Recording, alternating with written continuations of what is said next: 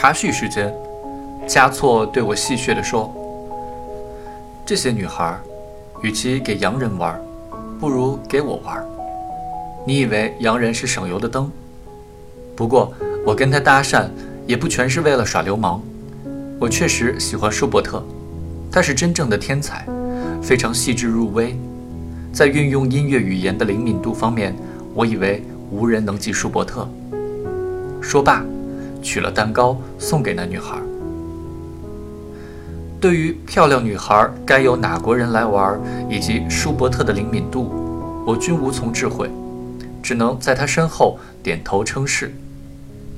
这种又荤又素、亦正亦邪的人物，也许就是女孩的最爱。大约如此。对这类事，我缺乏天赋，难有定论。不管怎么说，仅仅一周之后。我和张大卫再去他们宿舍，中提琴已经坐在屋子里了，依偎在嘉措身旁。她叫田丽，名字普通如村姑，人却真美，而且其人配得上其美，既不笨，也绝不俗气。最初我见了她，又开心，这也算是重逢吧，有点奇怪的亲切感，又有点拘谨，后来才自然了些。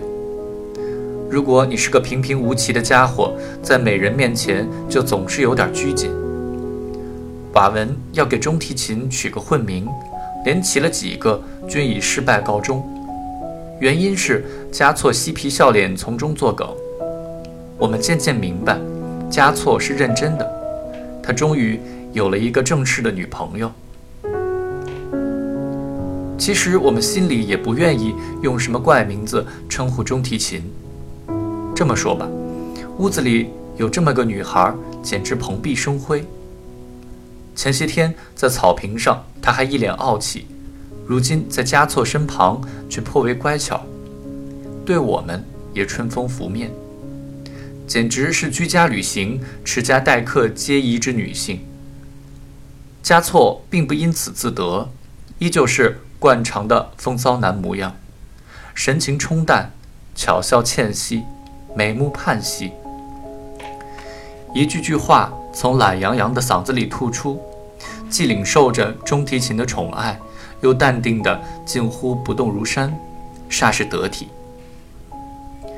这年秋天，我常在早上骑车穿过城市去爸爸的商铺，直到树叶覆满冷霜为止。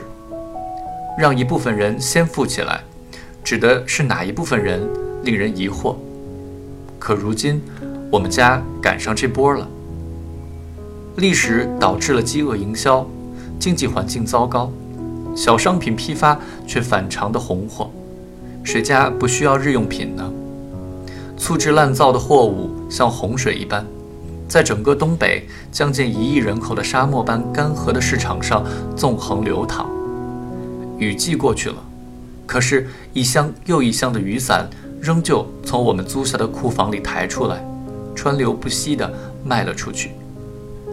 过去两年中，变形金刚没了销路，爸爸试着卖些别的玩具，不仅不赚钱，还在呼啦圈上赔了一笔。改卖日用品之后，才起死回生。标价十二块钱的雨伞质量最好，伞骨结实，伞面也厚；十块钱的差一点儿。也用得住，一共六种雨伞，价钱依次减低，最后一种居然只卖一块钱。一块钱的雨伞，我拿起一把，只见伞面稀薄透亮，手上稍一用力，在伞面上撕开一个口子。爸爸见怪不怪，便宜没好货。我把伞一扔，厌烦这真理口吻。中午时分。爸爸雇佣的三个伙计，一替一个的呼噜呼噜吃刀削面，不能同时吃，因为生意总在上门。面捞净了，喝口汤，对他们来说是难得的惬意时刻。我问：“这时候了，雨伞还能卖？”最卖力气的那个伙计，耿成红，大汗淋漓，嘴里辣得嘶哈有声，说：“批发嘛。”都是卖给下边的二道贩子，他们囤货呢，留着开了春再卖。不到咱这儿上货，明年春天他们想买都没了。爸爸揉着隐隐作痛的左肩，志得意满地兀立在他的小世界中央，说：“儿子，你还没见着夏天的时候卖得多快呢。”这话我就不爱听了。我对他的隐隐鄙薄至今不散。至于做生意，我也觉得他不是那块料。生意经他确实不擅长，可是他赚钱。经济萧条时期，也是日常基本需要货品的生意最好做的时期。那时税也轻，收税的来了，估一份没多少钱，给点小贿赂的话，连这一点也能免了。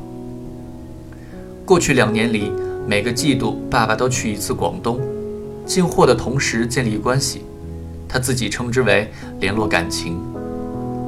这种旅行对家里生活产生的首要影响，就是一套广式茶具摆上了茶几。爸爸得闲就泡功夫茶，他难免跟妻儿装模作样一番，洗茶、敬茶、绣杯，煞有介事，有板有眼。妈妈见了。饶有兴趣，我回家遇见，心情好就当没看见，心情坏就直接回自己屋去了。夏冰更是嗤之以鼻，显摆什么呀？也就我妈爱看你这套。妈妈说：“我可不爱看你爸，可是茶也是文化审美，《诗经》上说有女如图。”爸爸又偷换话题，夏冰。没有这茶，你爸爸怎么跟小老广联络感情？如今南北双方感情甚笃，需要什么货物，只需要打个电话，广东的厂商当即发货，货款押后再结。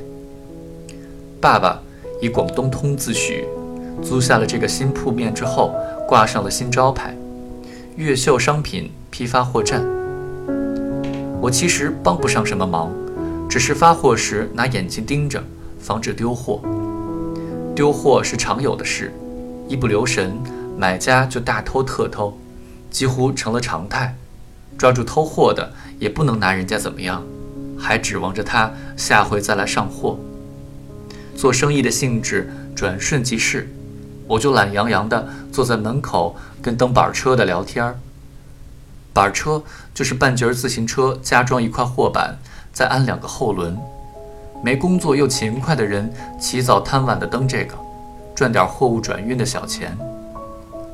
聊完了，我走进铺面，对劳动人民满怀同情，像个爱吃油炸鸡皮的契诃夫。蹬板车的真不容易，人家卖的是力气，挣的是踏实钱。你瞅着吧，儿子，等什么时候咱们不赚钱了，他们还能赚。哪怕天塌下来，人家吃得下苦，就还有口饭吃。可是你，大学生，不一定。爸爸预言说。